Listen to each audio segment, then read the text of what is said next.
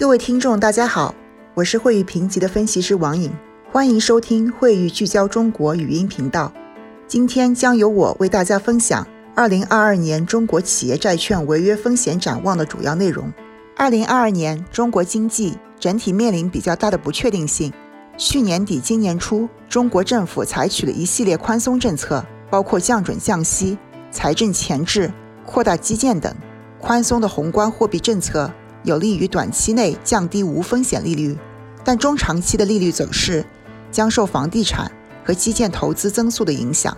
宽货币到宽信用的传导速度和效果，也将影响微观层面的企业债券信用利差和违约风险。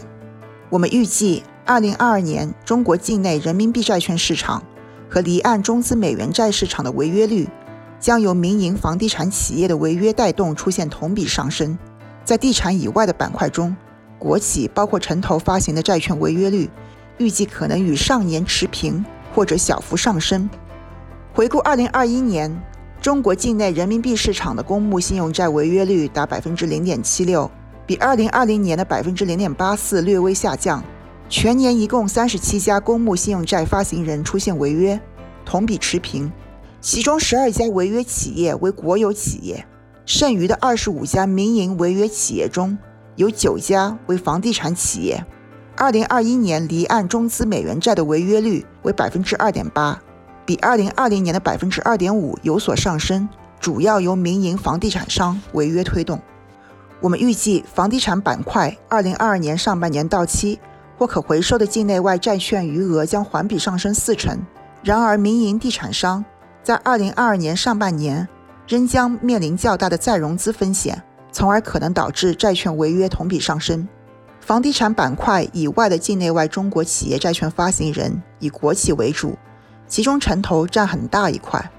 我们认为，宏观经济政策从宽货币到宽信用的逐步传导，将对国企，尤其是承担逆周期稳增长、引领基建投资作用的城投板块较为有利。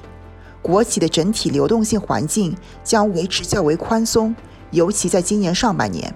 同时，地方政府将进一步加强对国企债券违约风险的防控，维护区域金融生态稳定性。